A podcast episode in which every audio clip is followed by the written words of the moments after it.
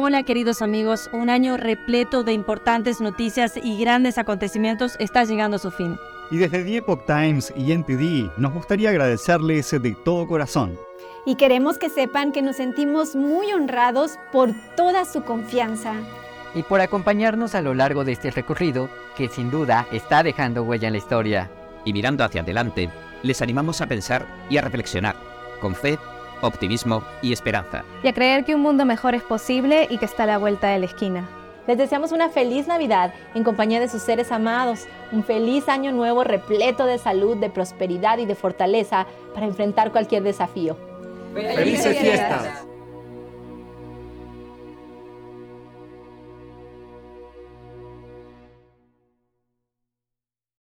Hola gente libre, bienvenidos a En Primera Plana. Soy David Rojas. Hoy me gustaría hablarles del Foro Económico Mundial. ¿Por qué? Porque el Foro Económico Mundial está hablando de la que será la próxima pandemia.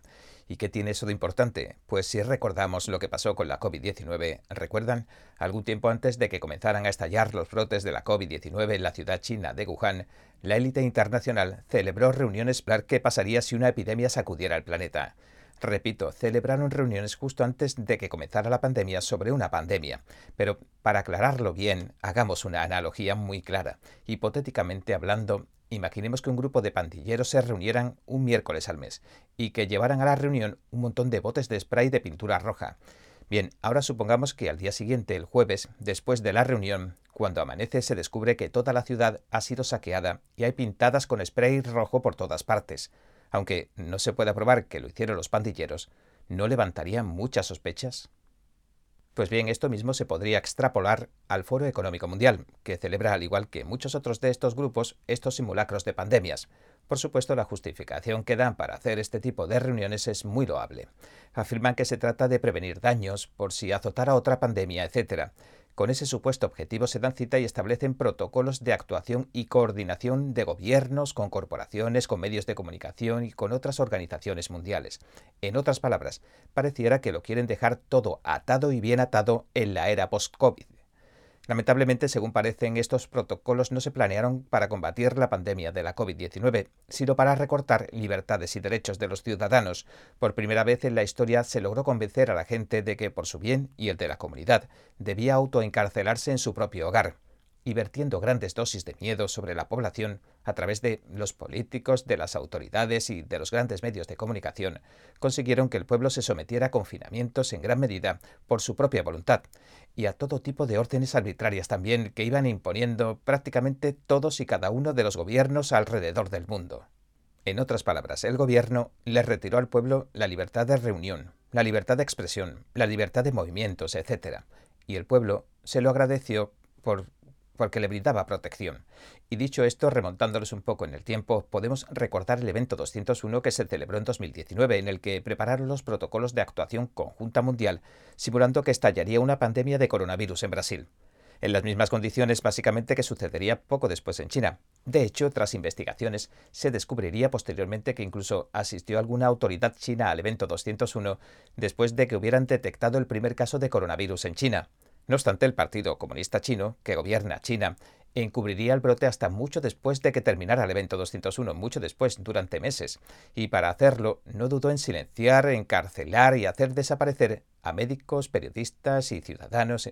Bueno, ya sabe, el gobierno ilegítimo chino es la mayor organización criminal de la historia en cuanto a crueldad y asesinatos en tiempos de paz. Como dato, diremos que el régimen comunista de China, según algunas estimaciones, ha segado la vida de más personas que las dos guerras mundiales juntas. Y todo, como digo, en tiempos de paz. El pueblo chino es el gran perjudicado en todo esto. Pero, volviendo al tema que nos ocupa, no estoy asegurando nada, no estamos diciendo que vayan a hacerlo, pero conviene estar alerta porque a veces hemos sido testigos de que son como una especie de oráculos vivientes, que son capaces de predecir el futuro con una exactitud pasmosa. Ahora, la próxima pandemia de la que están hablando resulta interesante porque la trata más a nivel político y no tanto a nivel de la salud. Han evolucionado. Por ejemplo, el evento 201 se publicitó como una preparación necesaria que necesitaba impartirse a los trabajadores de la salud en prevención de una pandemia. Pero ahora ya no se trata solo de salud, se trata también de razas. Y parece eugenesia hasta cierto punto, como veremos. Que cada cual saque sus propias conclusiones. Sí, Es muy interesante el episodio de hoy, así que entremos en materia.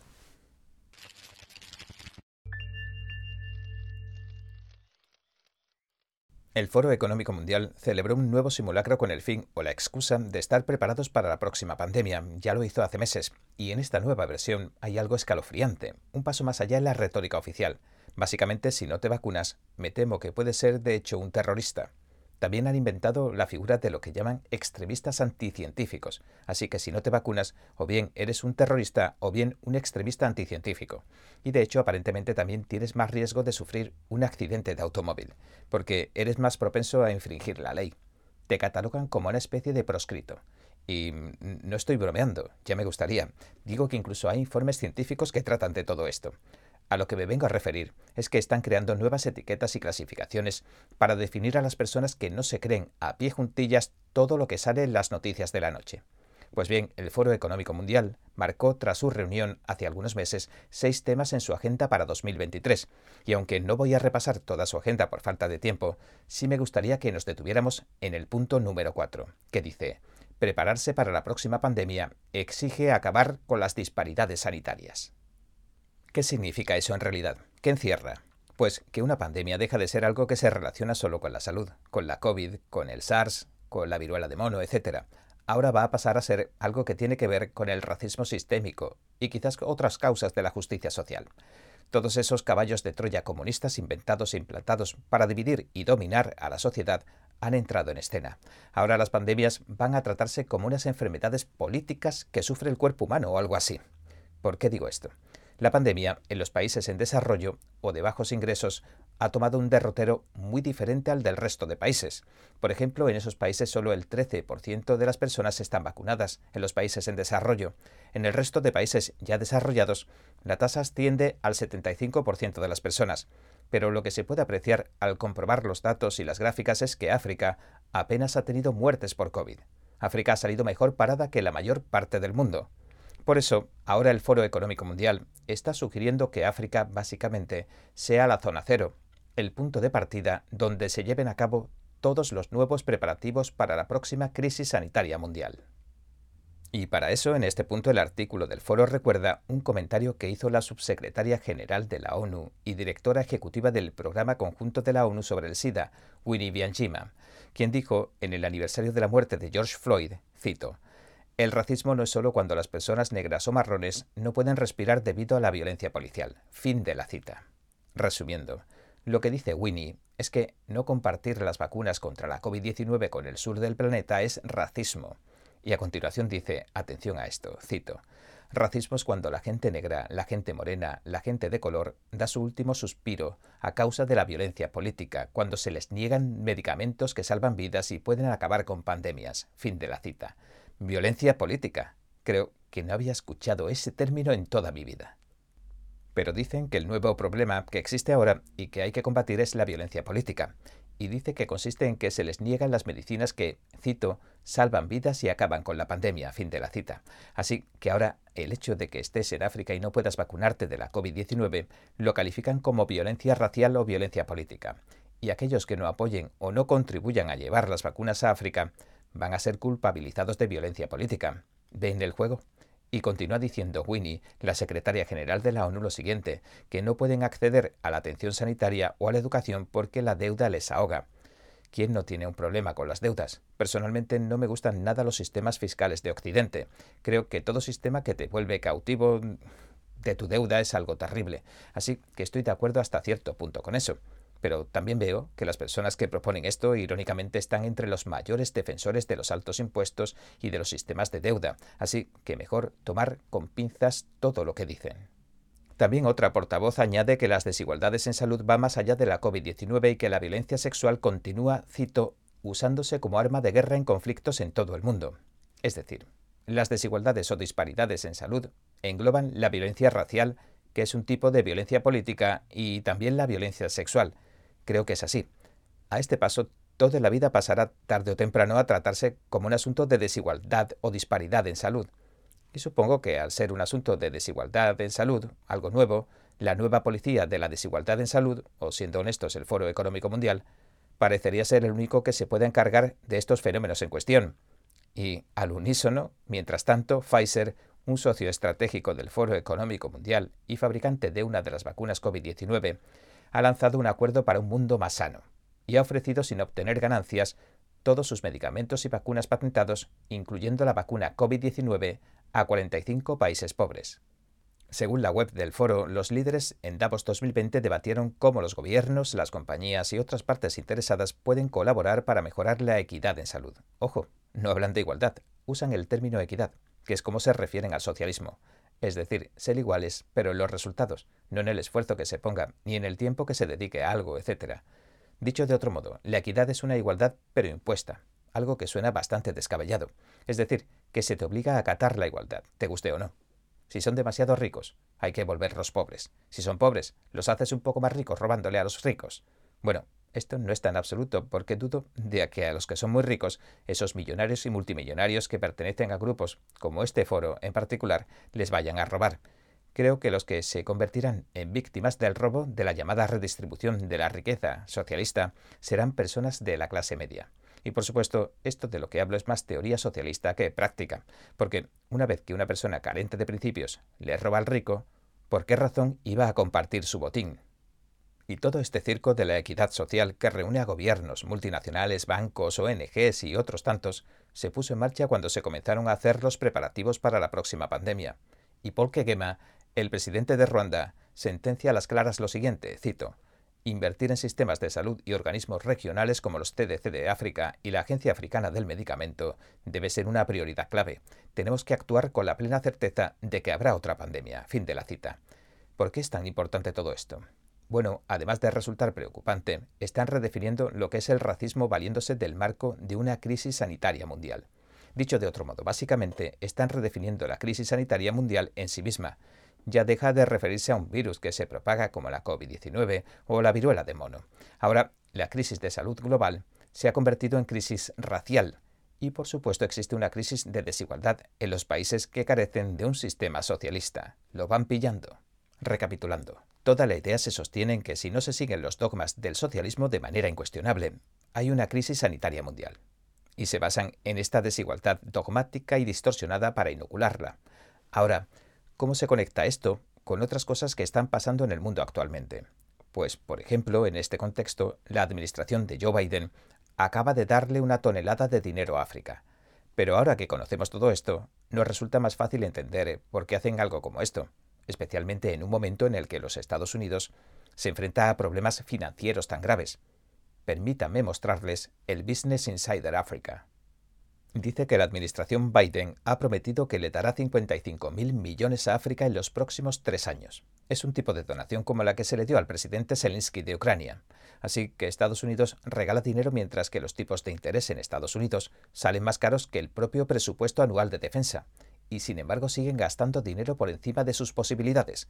Es como si una persona endeudada que básicamente no puede pagar el alquiler de este mes pidiera cinco nuevas tarjetas de crédito y las agotara todas. Nadie en su sano juicio gasta dinero cuando no lo tiene, pero lo están haciendo y la pregunta es ¿por qué? Pues muy sencillo, es parte de la agenda, es parte de la agenda global que estamos viendo. En la cumbre de líderes africanos de Estados Unidos que se celebró recientemente en Washington, el presidente Joe Biden declaró que su país está totalmente comprometido con el futuro de África.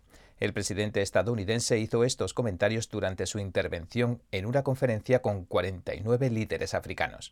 Afirmó que cuando África tiene éxito, Estados Unidos también tiene éxito y el mundo entero también tiene éxito. Y además, el asesor de seguridad nacional de la Casa Blanca, Jake Sullivan, afirmó que Estados Unidos quiere ayudar a los países africanos a alcanzar sus propios objetivos. Y según Sullivan, la Casa Blanca ha prometido donar 55 mil millones de dólares a África. Sullivan se negó a dar detalles, es decir, que no sabemos en qué se está usando el dinero en realidad. Dijo que la Casa Blanca los daría en los tres días siguientes, mientras Biden mantiene conversaciones con sus homólogos africanos. Es importante que no perdamos el hilo conductor. En otras palabras, todo esto forma parte del mismo plan del Foro Económico Mundial que acabamos de ver. Lo que planean es básicamente ponerle fin a las desigualdades raciales llevando vacunas a África. En otras palabras, África se les había quedado fuera del radar quizás, y ahora pretenden que los africanos se vacunen al menos al mismo ritmo que el resto del mundo. Sullivan también invitó a la Unión Africana de Países a unirse al G20. ¿Recuerdan que hace poco comentamos la última reunión del G20 en Bali, Indonesia? Y recuerdan que durante esa reunión la Casa Blanca repitió una y otra vez que a sus políticas se ajustan a los objetivos de desarrollo sostenible de la Agenda 2030 de la ONU? Pueden ver ese vídeo que hicimos porque analizamos todos estos puntos a fondo. ¿Qué significa la invitación de África al G20? Pues que la reunión del G20 es básicamente una gran reunión de la ONU y de su socio el Foro Económico Mundial, que es un grupo de gobernantes, corporaciones, bancos y organizaciones influyentes de distinto pelaje. Y una vez que vemos el orden que hay detrás de todo esto, ya podemos constatar que todo forma parte de la misma agenda, del mismo plan básicamente, y que África es el próximo gran objetivo de la próxima pandemia. Además, en África se pueden hacer cosas que no se pueden hacer legalmente en el resto del mundo, en ningún otro país. Por eso se ha convertido en el laboratorio de muchas de las monedas digitales también. En África, por ejemplo, pueden obligar a la gente a adoptar las monedas digitales en contra de su voluntad, aunque no quieran usarlas, los pueden obligar. Empiezan limitando la cantidad de dinero que la gente puede retirar de los bancos y luego van subiendo poco a poco el listón cada vez más. Así que este grupo está abusando del pueblo africano. Lo que le están haciendo a África es terrible. Están perjudicando a África, están haciendo cosas en contra de la voluntad de la ciudadanía africana. Este es el nuevo colonialismo. Esto es, señoras y señores, a lo que se dedica de manera más o menos encubierta el foro de Davos y la élite global. Y al parecer lo planearán todos saltando de pandemia en pandemia porque les ha dado buen resultado. Mike Ryan, el jefe de emergencias de la Organización Mundial de la Salud, un socio del foro y de la China comunista, nos lo explica así de abiertamente. Es la responsabilidad del sector multilateral, del sector público-privado, de unirse y hacer los cambios que se necesiten para que nuestro sistema se adecue a los objetivos. Todos se juegan algo, todos participan, nadie es el capitán. Y hemos discutido mucho sobre quién está al mando. Todos están al mando porque todos corren peligro. Por eso necesitamos una solución multilateral, transnacional, público-privada, para encontrar un mecanismo robusto y medios robustos que no solo pongan fin a esta pandemia, porque cuando salgamos de esta pandemia entraremos en la siguiente. Por lo tanto, las cosas que aprendemos ahora definirán la manera en que actuaremos en la próxima pandemia. Esto me hace recordar lo que dijo aquel sabio sobre las revoluciones comunistas. El problema nunca es el problema. El problema es la revolución. Ahora podríamos decir, la pandemia nunca ha sido el problema. El problema es la ambición humana. Pero si se le ocurre una frase mejor, le pediría que me la dejara en los comentarios. Y bueno, ahora ya podemos leer un poco más entre líneas a lo que se refiere el jefe de emergencia de la OMS, este hombre, y cómo la élite adora declarar pandemias para acelerar la imposición del comunismo en todo el mundo. Bien, y este ha sido nuestro episodio de hoy. Gracias por sintonizarnos. Si le gusta nuestro programa, por favor, no olvide darle a me gusta, suscribirse y compartir este vídeo con sus amigos y su familia, porque todo el mundo merece conocer los hechos. Una vez más, gracias por ver en primera plana. Nos vemos la semana que viene. Cada minuto que pasa, el mundo está cambiando vertiginosamente. NTD Noticias le trae información objetiva, veraz y sin agendas ocultas. Infórmese de los acontecimientos que impactan a Estados Unidos, Latinoamérica y el mundo, con los mejores análisis de expertos e informes especiales. NTD Noticias, periodismo independiente con los temas más relevantes que muchos medios no se atreven a reportar. Síganos en Epoch TV y el canal NTD en español, en YouMaker